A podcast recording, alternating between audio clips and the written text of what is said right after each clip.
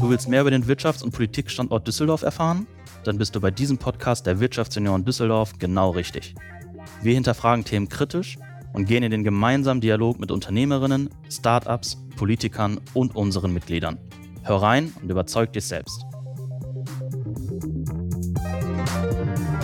Hallo und herzlich willkommen zu einer neuen spannenden Podcast-Folge. Wir sind heute in Düsseldorf-Pempelfort in der Jägerhofstraße, denn hier befindet sich das äh, Gebäude des Landesfinanzministeriums. Unser Gast heute ist der Hausherr, Finanzminister Dr. Markus Optendrenk.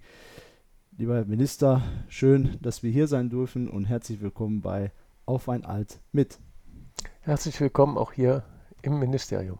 Vielen lieben Dank. Bevor wir auf die Politik eingehen, fünf kurze Fragen an Dr. Markus Optendrenk. Wenn Sie bereit sind, dann starten wir jetzt. Herr Minister, wer ist Markus Optendrenk in drei Worten und Finanzminister von Nordrhein-Westfalen zählt nicht? Hoffentlich sportlich, hoffentlich ehrlich. Das waren wir als drei Worte. Ja, gut. Dann, dann ist es schwierig für einen Politiker, ne? Kurz zu antworten. Kann ich mir vorstellen, aber wir arbeiten jetzt mal dran. Wir arbeiten dran. Ja. Hm, sportlich, verlässlich, fleißig. Super. Herr Minister, was war die wichtigste Lektion oder Erkenntnis in Ihrem Leben?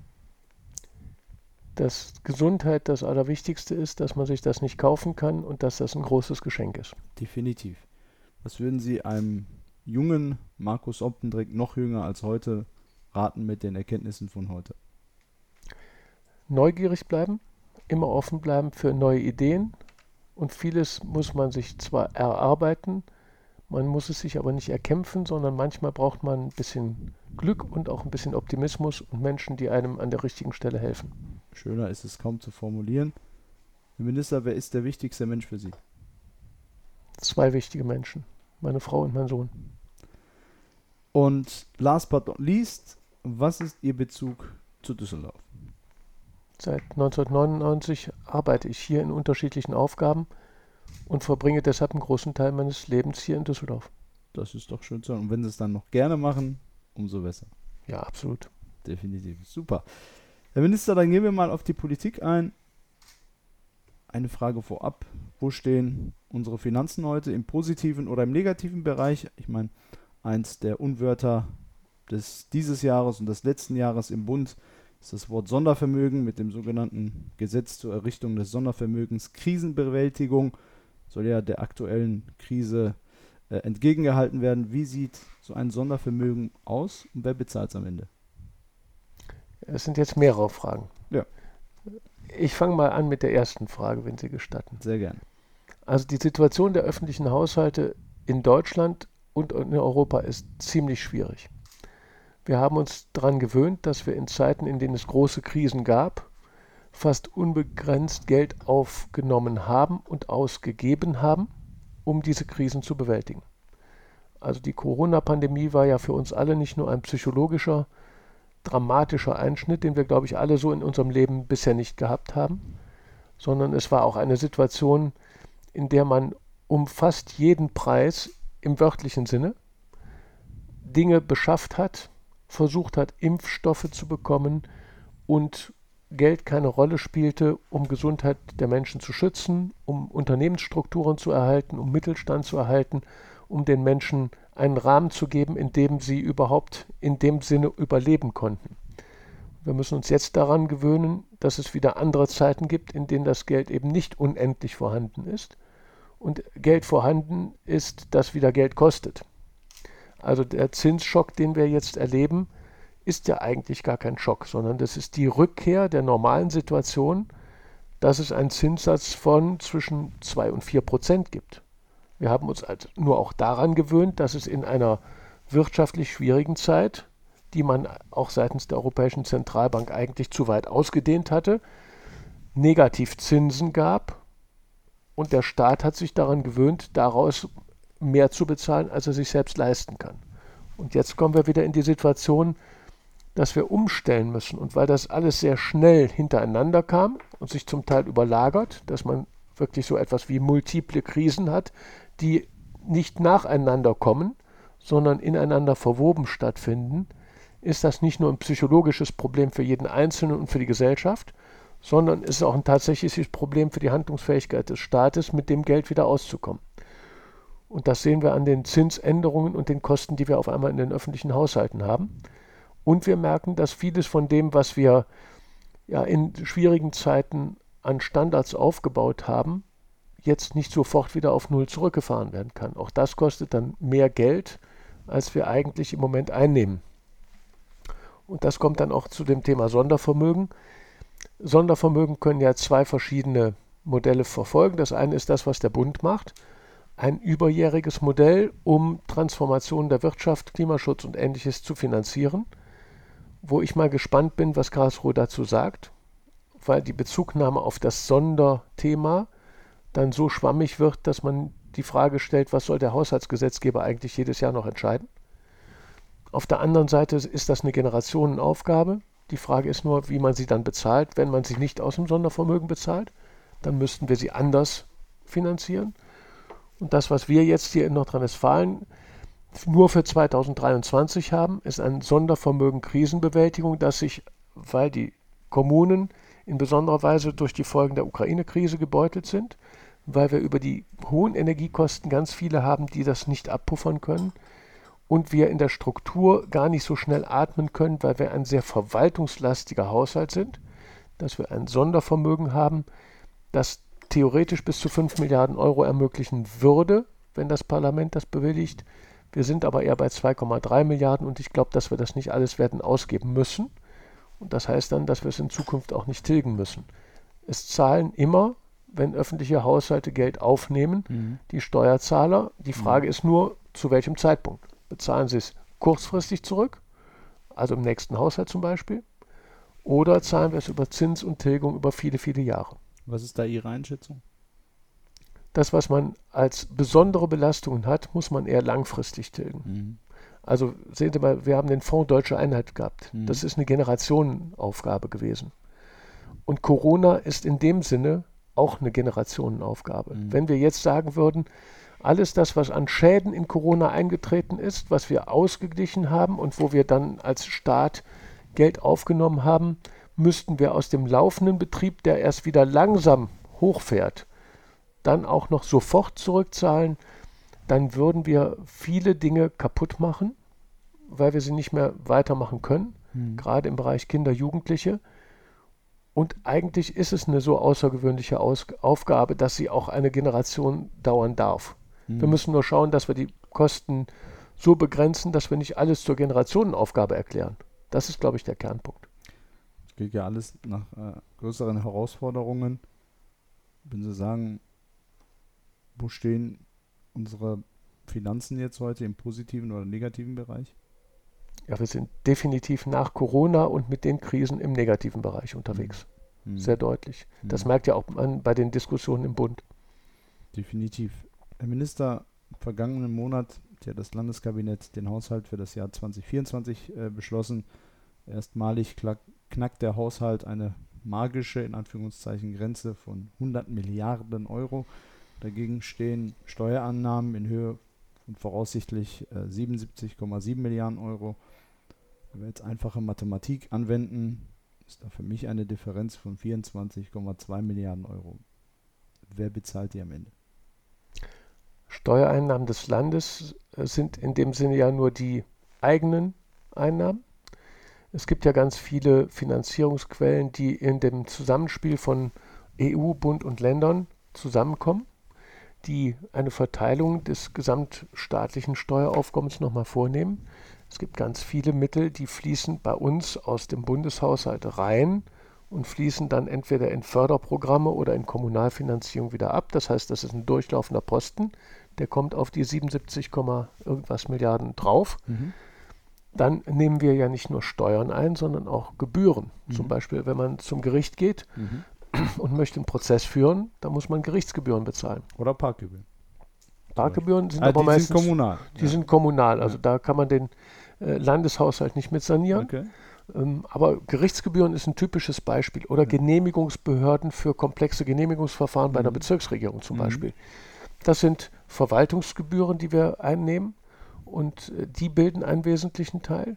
Und dann haben wir natürlich in einem geringeren Umfang auch noch sowas wie Zinseinnahmen, weil wir aus dem, was wir an Liquidität aufnehmen, natürlich nicht alles am gleichen Tag ausgeben, sodass mhm. wir also nicht nur Ausgaben für Zins und Tilgung haben, sondern wir haben auch Zinseinnahmen.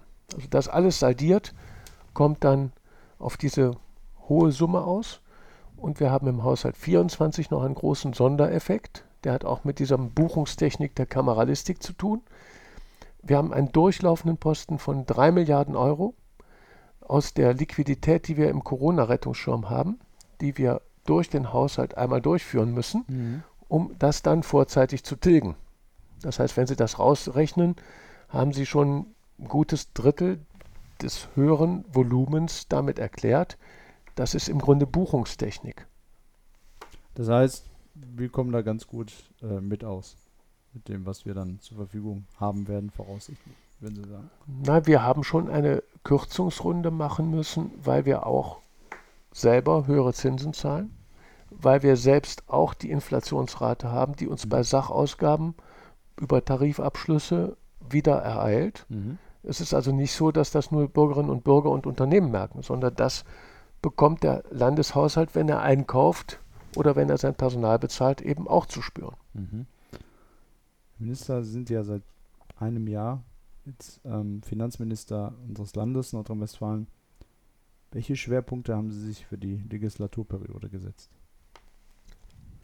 Wir müssen in schwierigen Zeiten solide Finanzen aufrechterhalten. Wir müssen Handlungsfähigkeit erhalten. Das heißt sowohl, dass wir genug Ressourcen haben, um das Notwendige zu bezahlen, als auch, dass wir sicherstellen, dass es generationengerecht bleibt.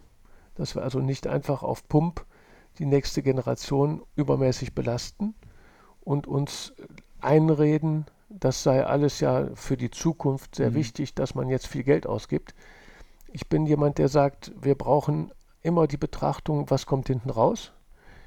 Ist das etwas, was uns für die Zukunft hilft? Ist das zukunftsnützlich? Und dann ist es wie im Privaten, zukunftsnützliche Dinge, die darf man auch mal über Darlehen finanzieren. Aber das, was Konsum ist, das sollte man besser aus dem, was man wirklich hat, was man übrig hat, bezahlen. Die Abgrenzung ist allerdings beim Staat komplizierter als beim Privatmann oder bei der Privatfrau. Da bin ich äh, voll und ganz bei Ihnen mein, wir auch, wir als Verband äh, haben ja auch einen Finanzvorstand, der das wahrscheinlich auch ähnlich sieht äh, wie Sie. Ähm, Herr Minister, kommen wir mal ganz kurz auf das äh, Sondervermögen zurück. 5 Milliarden Euro werden äh, seit Beginn des Jahres gegen die Krise in NRW bereitgestellt. Der Angriffskrieg auf die Ukraine geht leider unerbittlich weiter. Reicht das alles, um über die Runden zu kommen? Oder würden Sie sagen, wir sind da schon größtenteils über dem Berg? wir sind ja nicht selbst für Außen- und Verteidigungspolitik zuständig. Das heißt, die Hauptlast dessen, was da militärisch getan werden muss, was in der Außenpolitik getan werden muss, das ist nicht Sache des Landes und zum Glück auch nicht Sache der Kommunen. Was wir in diesem Sondervermögen abbilden dürfen, ist äh, Folgen abzupuffern. Und Folgen abpuffern hat zwei Dimensionen.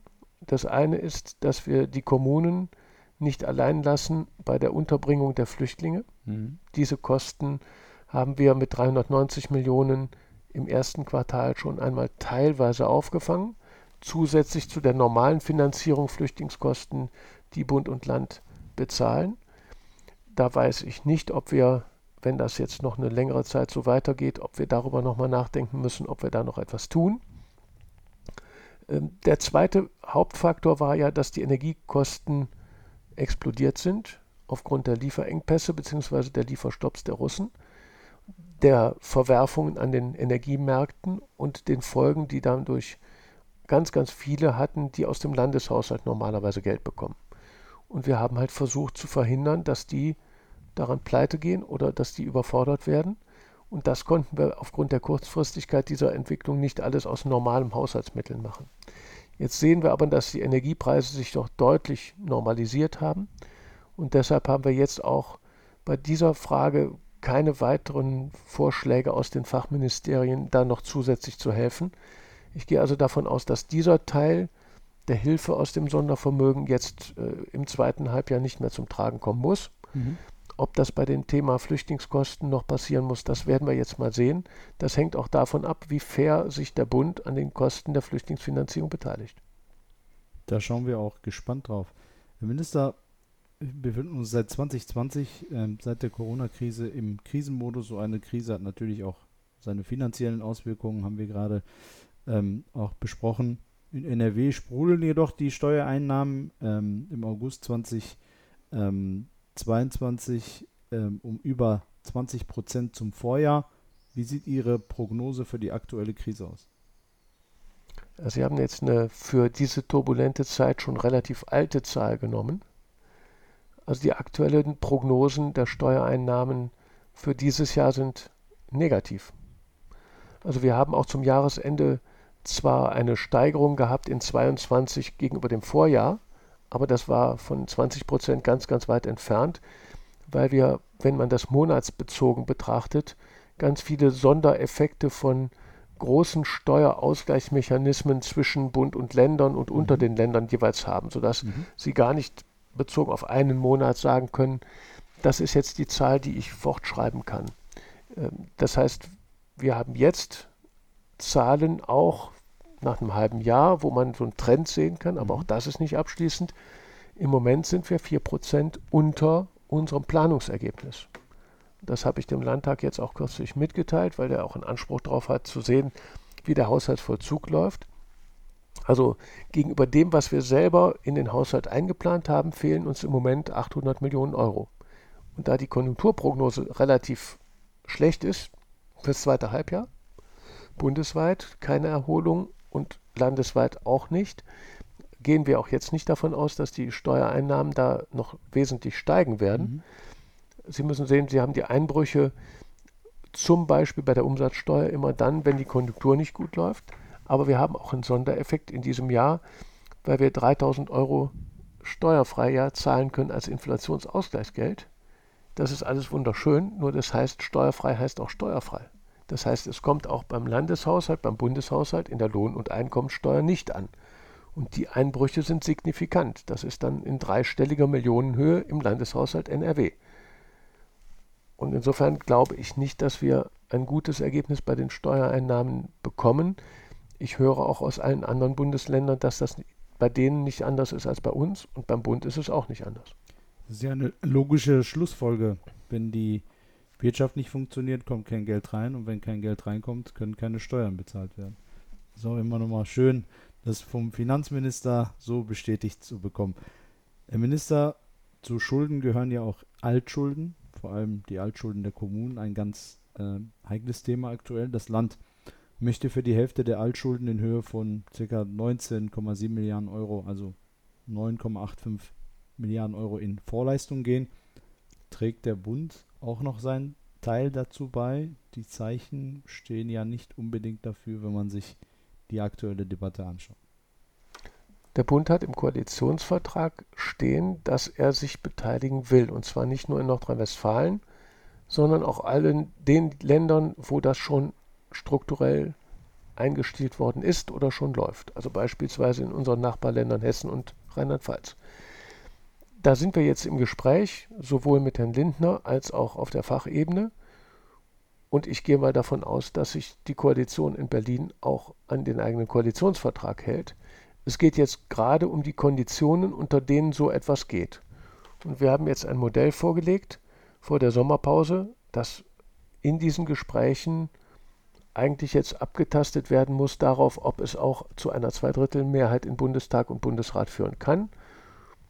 Und ich hoffe doch sehr, dass äh, der Bundesfinanzminister sich daran hält, was seine Koalition vorgegeben hat. Wir schauen da ganz äh, gespannt darauf und natürlich auch auf die aktuelle Debatte. Herr Minister, die letzte Frage. Was möchten Sie dem Wirtschaftsunion noch mit auf den Weg geben? In schwierigen Zeiten sollte man den Optimismus nicht verlieren.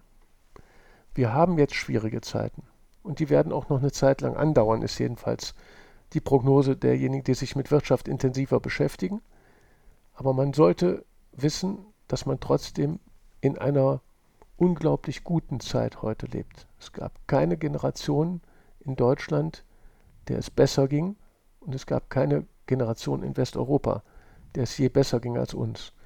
Und wir haben so viele Chancen, die wir einfach nur entschiedener nutzen müssen, wo wir aber uns erhalten müssen, dass wir menschlich miteinander umgehen, dass ich glaube, dass es sich absolut lohnt, daran mitzuarbeiten. Andere Generationen hatten andere Aufgaben, die waren zum Teil viel größer. Und die, wie groß die sein können, sehen wir gerade im Osten Europas, wo auf einmal wieder Krieg ist. Und eine der wesentlichen Aufgaben, für die ich mich weiter auch einsetzen werde, ist, dass wir versuchen, unsere Demokratie so zu erhalten, unsere Freiheit so zu erhalten, dass auch für die nächsten Generationen Leben in Frieden und Freiheit und Wohlstand möglich ist. Dem stimmen wir auch zu und das werden wir auch in der nächsten Zeit, in den nächsten Jahren als Wirtschaftsunion definitiv mit beobachten. Dem ist auch nichts mehr hinzuzufügen. Vielen lieben Dank, Herr Minister, für die Gastfreundschaft und das Gespräch. Wir kommen auch schon zum Ende.